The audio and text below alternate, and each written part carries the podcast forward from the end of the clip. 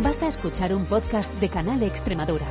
Disfruta de este y otros contenidos en nuestra aplicación.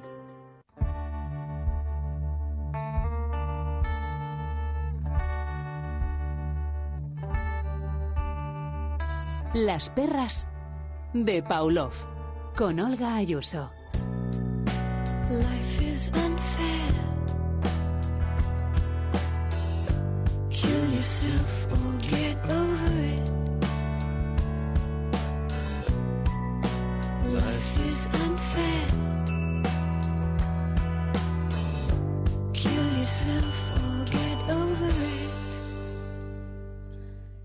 Nos ha pasado a todas. Tener una discusión en redes y que te llamen cariño. Explicarte las cosas para que tú las entiendas. Tener una discusión en redes también que se transforma en un patio de colegio con un montón de machos contra una mujer sola. Decir algo en una reunión, que un compañero lo repita y que nuestro jefe CEO o director diga, como dice fulanito, que fulanito ha dicho lo que tú acababas de decir y tú eres mujer. Que te misgendericen si eres mujer trans porque tienes nuez. Que vayas a entrevistar a alguien y tu compañero sea un hombre y le miren a él y no a ti. Todas estas cuestiones. Vale, bueno, y si hablamos ya del mundo pareja hetero, nos podemos volver un poco tarumbas, sinceramente. Vamos a hablar de perspectiva de género y de cómo saber si nuestro psicólogo tiene perspectiva de género cuando trabaja con nosotros, que eso es muy importante. Así que allá vamos.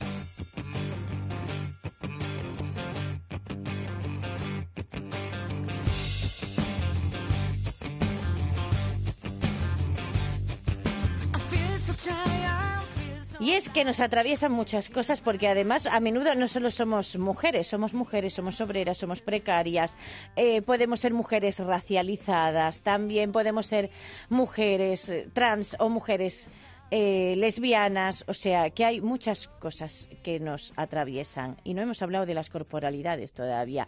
Yo creo que podríamos charlar con Atala Jacobo, que es con la que vamos a hablar de este tema, pues como cuatro o cinco programas solo de la perspectiva de género y de todo lo demás que hay alrededor. Atala, bienvenida, ¿qué tal? Hola Olga, ¿qué tal? Eh, la verdad que sí, esto da para, para largo da- y sí, es un tema complejo. Sí, da para mucho. Lo que a mí me, me produce mm, curiosidad es porque, vamos a ver, eh, yo, cre- yo siempre he creído, vale, las mujeres más o menos tenemos conciencia de que nos pasan algunas cosas por el hecho de ser mujer. Vale, esto es una cosa que tú tienes ahí como una verdad inmutable y luego conoces a mujeres que no se dan cuenta. ¿sabes? Y pasa. Efectivamente. Mm, Y tú dices, ups, ¿sabes? Entonces, cuando se va a terapia, yo creo que hay una parte importante en esto. Totalmente, y es una de las premisas básicas de, de la perspectiva de género en terapia, ¿no? El eh, poner en contexto todas estas cosas que nos ocurren, ¿no? Que muchas veces vienen en forma de, de conducta problema, ¿no? Y, y con- ayudar a la persona a contextualizar, a entender eh, de dónde viene este malestar. Y muchas veces reside precisamente en pues, condiciones desiguales, Mm, en una socialización de género, ¿no? Sí. Que nos atraviesa inevitablemente. Claro, la socialización de género, esto es importante porque yo eh, siempre digo que hay socialización de género también, pero luego hay personas que dicen, bueno, pero cada uno nos socializamos de manera distinta. ¿Cómo conjugamos estas dos cosas? Vale, pues inevitablemente eh, nos socializamos de forma diferente porque tenemos historias de aprendizaje diferentes, Mm. ¿no? O sea, cada uno eh, Sí. nos exponemos a una serie de circunstancias y, como tú bien has comentado al principio, ¿no? Nos atraviesa no solo el género, sino Mm. también la Uf. clase social, la, la orientación sexual, etcétera, ¿no? Mm, Entonces, eh, si, si nos remitimos a la definición de socialización de género, ¿no? Eh, diríamos que no, que, que es básicamente un refuerzo diferencial Sí. de determinados comportamientos que pues se consideran típicamente de hombres o de mujeres. Esto significa que no nacemos hombres o no nacemos mujeres, sino Mm. que llegamos a serlo a través de, de estas experiencias. Sí. ¿no? Entonces, una cosa no quita la otra. Sí, además es una cosa que hablaba yo eh, en el Día de la Visibilidad Trans hace meses ya, eh, porque cuando hablaba, digo, la gente tiene problemas por cómo les leen.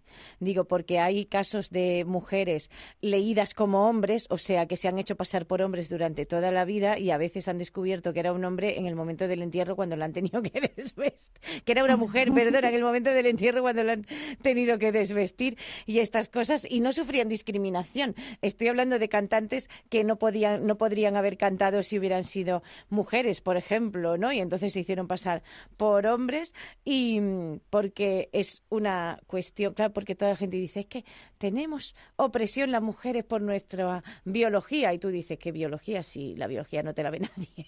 Este, en este mundo nadie te mira, ¿sabes? A no ser que te líes con alguien y ya os desnudéis y esas cosas. Pero sí que es verdad que eh, incluso aunque no quieras, Atala, reproduces ciertos comportamientos. Lo digo sobre todo cuando tienes niños pequeños alrededor, niños y niñas, y, y te ves diciendo, ay Dios mío, esto no tenía que haberlo dicho. Totalmente. Y creo que aquí es importante no hacer la típica diferencia entre sexo y género, por Sí. esto que has comentado, de hasta el día del entierro, ¿no? Claro. No me doy cuenta eh, de todo esto. Entonces, el, el género, eh, digamos que es una categoría de análisis que nos permite explicar estas, eh, estas relaciones jerárquicas que hay entre hombres y mujeres y, Sí. y nos permite también explicar cómo en un contexto sociocultural determinado pues hay comportamientos, hay eh, indumentaria, lenguaje, roles, formas de hacer las cosas, de pensar, que típicamente son considerados como masculinos y femeninos, ¿no? Entonces, Hmm, no hay un patrón de comportamiento, de comportamiento innato, como decíamos antes, Exacto.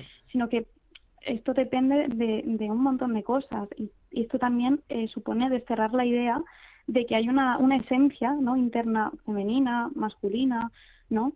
Y tampoco implica negar la influencia de la biología, porque evidentemente está ahí, ¿no? Sí. eh, al final Claro, sí que al final somos todo. de- Exacto. Hmm. Efectivamente, ¿no? O sea, esta, esta, es- la biología, por ejemplo, podría actuar como, como, como un discriminativo para determinados comportamientos más estereotipados, como, como variables que pueden alterar la probabilidad de ocurrencia de algunos comportamientos. Y el ejemplo que has puesto antes, ¿no? Con los niños. O sea, el simple hecho de que una niña haya nacido con un genital femenino, Hmm. al final que se le asignan juguetes eh, determinados, relacionados Que qué bonita estás, qué bonita eres, claro. Sí. Efectivamente, halagos, eh, al, al igual que si un niño, por ejemplo, le da por vestirse como con vestidos de su madre, pues Mm. sus padres muy probablemente castigarán eh, Sí. esta conducta, ¿no? O sea que al final, como padres muchas veces Sí, es también y si no son los complicado. padres, alguien lo hará. Así te lo Totalmente. no O sea, podemos escapar al Exactamente, final. si no son los padres alguien lo hará y si solo quieres ropas masculinas y no encajas mucho en los cánones femeninos, también te van a castigar. La cosa es que Cate, la cosa es que al final yo desde que hago el programa de la perra de Paulo me he dado cuenta de que cualquier hagas lo que haga todo el mundo te castiga. ¿sabes? o sea, esto es así, y te pasa toda la vida con castigo todo el rato y ya dices, bueno, que esto es una cuestión. Yo lo que quiero saber es cómo saber si un psicólogo, porque vamos a hablar de terapia y perspectiva de género, cómo saber si un psicólogo tiene presente esta perspectiva de género en la práctica de una terapia. Vale. Lo primero es que ojalá hubiese una fórmula mágica, una, un listado Claro, para de cosas, ¿no? detectar cosas, pueden- eso, sí. Claro, que, que nos ayuden a detectar cosas, ¿no? Y Mm. al final es, es complicado. Así que eh, creo que po- podemos señalar unos puntos eh, importantes que tienen en sí la, tanto la perspectiva de género como las terapias femi- feministas, ¿no? Al uso, em, que nos permitirían quizás identificar eh, probablemente si nuestra psicóloga tiene o no una perspectiva de género, Mm. pero al final no hay no hay un listado, no hay una checklist, ¿no? Entonces, Claro. antes de, de meternos en cómo puedo eh, identificar esto, creo que también es importante que definamos qué es la eh, psicoterapia con perspectiva de género, qué Eso. es la perspectiva de género Exacto. en amplio, ¿no? Entonces, la perspectiva de género podemos decir que es como, como una especie de herramienta ¿no? que permite identificar, eh, cuestionar y, y valorar eh, la discriminación, eh, la exclusión, la, la desigualdad a la que nos enfrentamos hombres y mujeres, ¿no? porque Mm. al final también afecta esta socialización de género de la que hablábamos, a cómo se socializan y cómo aprenden a comportarse los hombres. ¿no?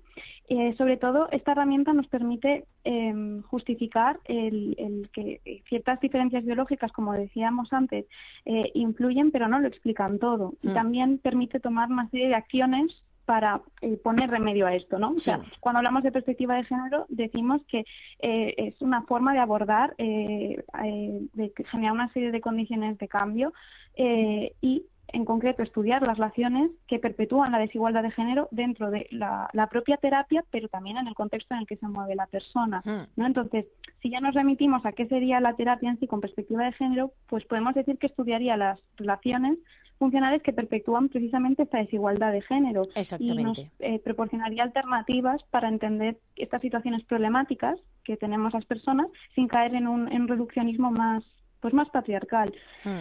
Entonces, como decía antes, esta socialización de género también afecta al género masculino porque promueve una serie de mandatos que, que perpetúan esta desigualdad Sí. de género. Al final los hombres emiten comportamientos que, que, que nos oprimen, ¿no? Entonces, ¿por qué llegan a emitir estos comportamientos? ¿Cómo influye esto también en, su, en los problemas que traen a las mujeres a terapia, pero a ellos también? Mm. ¿no? Entonces, cuando hablamos de poner el foco en los hombres, también implica desmontar este modelo de, de masculinidad hegemónica. ¿no? Sobre todo, pues por no caer en, en el típico error de que esto solamente es cosa de, de mujeres, ¿no? Sí. Entonces, volviendo a, a tu pregunta, ¿no? El cómo podemos saber si, si mi psicóloga o psicólogo eh, lo tiene lo tiene presente. Creo que lo más importante, ¿no? Y esto también nos lleva a otro a otro punto eh, fundamental en este tema, que es la, la, la patologización de la conducta de las mujeres, es decir, cómo tradicionalmente eh, aquellos comportamientos que se alejaban de la norma, ¿no? De, de, de esto, de esta socialización de género, Sí. ¿no? Eran catalogados como, como patológicos, como, Claro. como un problema. Era una ¿no? Y muchas veces, Sí. efectivamente, justo esto, justo esto, ¿no? Entonces, eh, es, es fundamental poner el, el comportamiento que trae a la persona a terapia en su contexto, es decir, por qué esta persona se comporta como se comporta, Mm. por qué ha llegado a desarrollar eh, e- estas conductas problemáticas. Entonces, Sí. creo que algo que puede distinguir mucho eh, la perspectiva de género es eh, analizar el comportamiento de las mujeres dentro de su contexto patriarcal, cómo eh, inten- intentar entender estas conductas como mecanismos en muchas ocasiones para sobrevivir a, a entornos opresivos, más que Mm. como una enfermedad individual, ¿no? O sea, al Exactamente. final, el, el problema es que se tiende a individualizar este malestar, ¿no? Eres tú la que está mal, eres tú la que tienes un problema, un trastorno, ¿no? Sí. sin tener en cuenta que esto ha surgido muy probablemente en un contexto de, de opresión y de privilegios por parte de los hombres. Mm, Sí, ¿no? estaba yo pensando en casos que he tenido cerca que después, o sea, que eran mujeres mayores, sesenta y pico años, eh, con depresión, eh, que luego ya cuando hemos empezado a rascar, ¿sabes? Porque las cosas, luego ya cuando estás en los entornos rascas y dices, oh, oh, y luego pues además es que al final te dice, es que, o sea, es que soltó una frase mm, maravillosa porque era como estoy mal, quiero estar bien, pero desde que estoy mal, oye, que este hombre limpia la casa. ¿Sabes? Era una- es, es revelador, es muy revelador. Sinceramente, era como digo, ganancia secundaria, claro, es como, por favor, llevo 50 años limpiando las casas eh, y trabajando fuera de casa y tal, dejadme.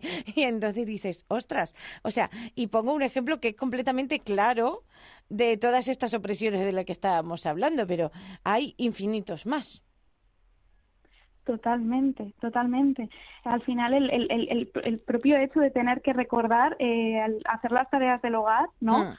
Eh, que muchas mujeres mm, me he encontrado en terapia, ¿no? Que vienen Sí. agotadas con, es que tengo que recordárselo todo el rato, ¿no? Sí. O hasta que no me pongo enferma, pues no pasa nada, Mm. ¿no? Esto también tiene que ver mucho con, con cómo nos enseñan a cuidar, no solo a Sí. cuidar de los demás, sino a cuidar de la casa, etcétera. La, la culpabilidad que surge cuando, cuando nos tenemos en cuenta, cuando tenemos en cuenta nuestros deseos y necesidades y no los de los demás. Mm. Entonces, esto es un, un tremendo temazo. Sí, es un ¿no? tremendo tema. O sea, Mm.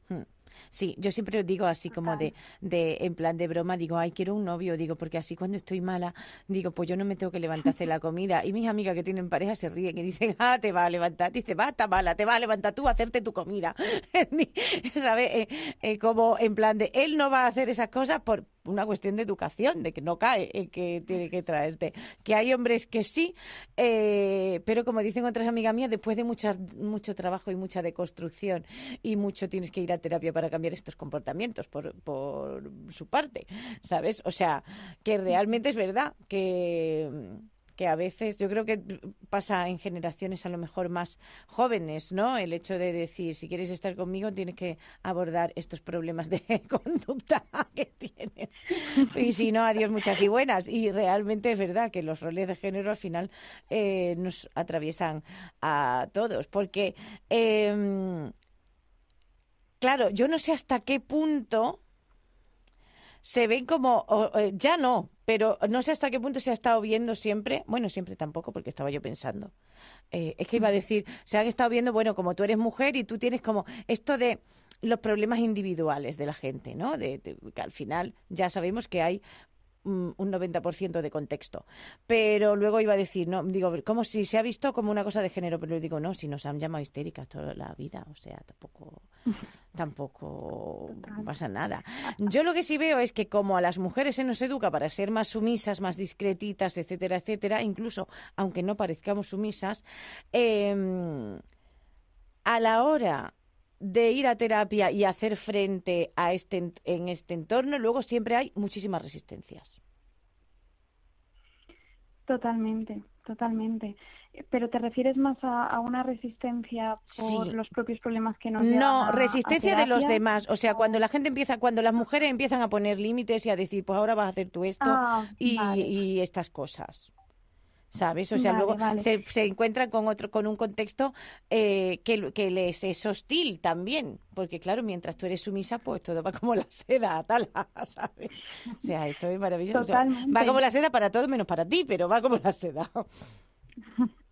Efectivamente, y es que al final también los demás eh, aprenden ¿no? de nuestros propios patrones de comportamientos y ten- nos han enseñado que tenemos que hacernos cargo de mil millones de cosas, ¿no? porque también se nos esfuerza el ser perfectas, el llegar a todo, ¿no? Eh, pues claro, en cuanto quitamos estos límites, y esto es un problema que ocurre en terapia Sí. muchísimas veces, ¿no? que empezamos a, a trabajar asertividad, a poner límites, ¿no? en, en que la, la- la mujer encuentre su, su, su espacio, su, su, su tiempo para ella, ¿no? que me parece increíble que a veces tengamos que remarcar el, eh, Sí. el tiempo para ella ¿no? como algo excepcional. Mm. Eh, claro, los demás reaccionan fatal, porque sí. que están acostumbradísimos a, a este llego a todo, me hago cargo de todo. ¿no? Mm, sí. Entonces, pues sí, es habitual que genere bastante, bastante rechazo Sí. por parte de los demás. Y cuesta esta comprensión, o sea, este vamos a analizar los roles de género, los roles culturales, los roles de poder, que yo supongo que es una cosa que va surgiendo a lo largo de toda la terapia, pero no sé si hay incomprensión o eh, no, o sea, porque como solemos defender a la gente también, tú sabes, es, de, es de esto que dices, no, no es, no es por machismo, es por, bueno, no creo que sea machista, porque al final es tu pareja, porque normalmente estas cosas suceden mucho en contexto de parejas. Totalmente, totalmente. Es una de, la- de las principales eh, demandas, ¿no? O, o motivos de consulta en los que se acaba rascando un montón de, de- de problemas que tienen que ver con, con esta socialización de género, con el patriarcado, con las reglas rígidas que nos transmiten sobre el amor, Sí. etcétera. Entonces, sí, es, es, es un problema. Se me ha olvidado tu pregunta, Olga. No, la cosa era así acá, porque como divagamos también, porque el tema es interesante, la cosa, claro, y yo me he enrollado antes diciendo, no, pero esto, porque al final vas pensando, ¿no? Mientras hablas con la otra persona. Que la cosa es que a veces, que yo creo que a veces pasa, ¿no? Yo estoy inmersa en una terapia y tengo una pareja, hombre, a la, la que adoro y, a la que, y, y- y la admiro locamente a este Vale, señor vale. y todo lo que tú quieras. Y entonces dices, eh, eh, o sea, en terapia a veces te das cuenta de cosas. Mientras vas trabajando dices, ostras, pues este comportamiento es muy machista. Pero a veces yo creo que a lo mejor tú puedes tener también un poco de resistencia a definir esas, esos comportamientos de, al fin y al cabo, la persona a la que quieres. Claro. Totalmente, totalmente. Y sí que ha habido veces en las que sí que genera rechazo, cierta negación, ¿no? Y Mm. también podemos estar confundidos, ¿no? Esto también tiene que ver con, con, con que nosotros como terapeutas también tenemos, obviamente, nuestra historia de aprendizaje. Sí. Eh, es verdad que si eh, estamos formados en perspectiva de género, pues es más probable que incluyamos estas variables en, dentro del propio análisis funcional, Mm. ¿no?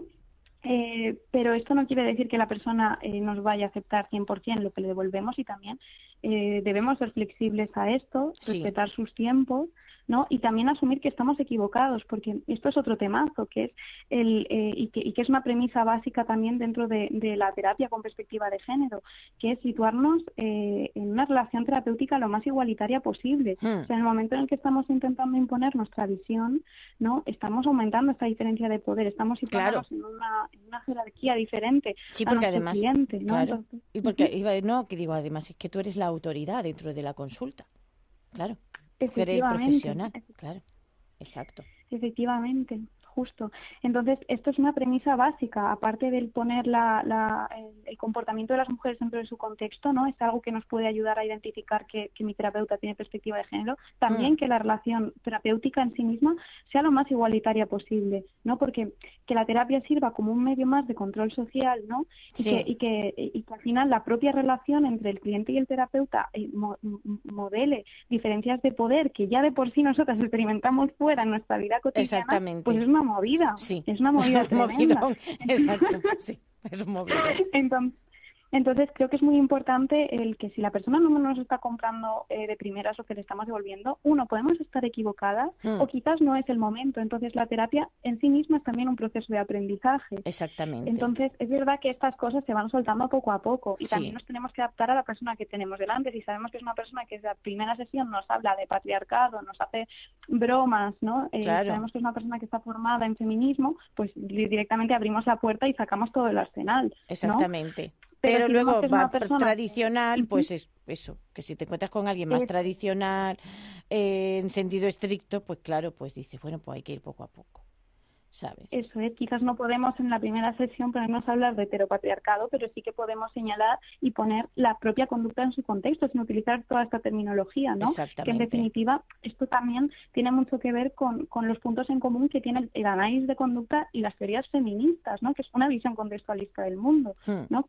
Y criticando precisamente modelos más individuales que, que personalizan el malestar.